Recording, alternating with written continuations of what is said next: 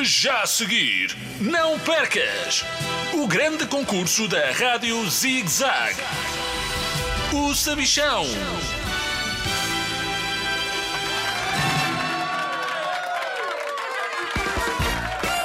Olá, crianças de todo o mundo! Bem-vindos ao maior concurso de todos os tempos, o meu. Eu sou o Sabichão e comigo tenho dois concorrentes, a Luzia e o professor Cronos III. Uma salva de palmas para eles!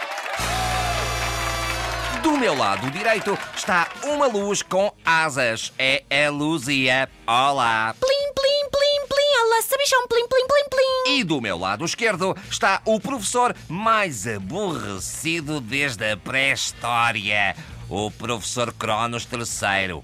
Olá! Ou pões este concurso a mexer, ou quem te manda para a pré-história sou eu, percebeste? Mas não mandas mais do que eu. Ah, isso é que não mandas. Prontos para jogar? Querido sabichão, gosto tanto de ti. Estou tão pronta para responder como tu para perguntar. Estou, estou, estou, estou, estou, estou, estou. Luzia, por favor, apaga a luz que já não te posso ver à frente. Isto vermelho a piscar é para carregar ou para levar na viagem marítima para a Índia? Claro que é para carregar. É o botão do jogo e vai disparar uma pergunta. Fiquem atentos. Categoria Descobertas e Invenções. A pergunta está na minha mão. Muita atenção. Quem construiu a primeira máquina voadora? Pensem na resposta enquanto eu digo que prémio incrível podem receber.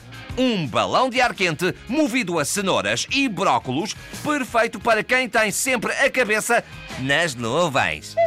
Eu vou responder imediatamente. Quem construiu a primeira máquina voadora foi o meu avô Crinas II, em 1300 e troca o passo, a pedido da minha avó que queria estender roupa na lua. Professor Cronos, a tua resposta está errada.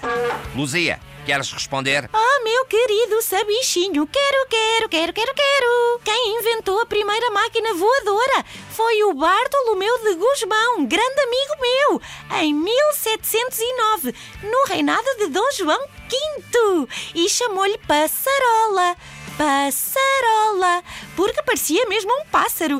Plim, plim, plim, plim, plim, sabichinho, inho, inho. Luzia, a tua resposta está certa! Acabaste de ganhar um balão de ar quente movido a cenouras e brócolos, perfeito para quem tem sempre a cabeça nas nuvens. Podes agarrar no professor Cronos, ir com ele ter com a nau Catrineta e deixar-me em paz. Percebido? Hum, Parabéns!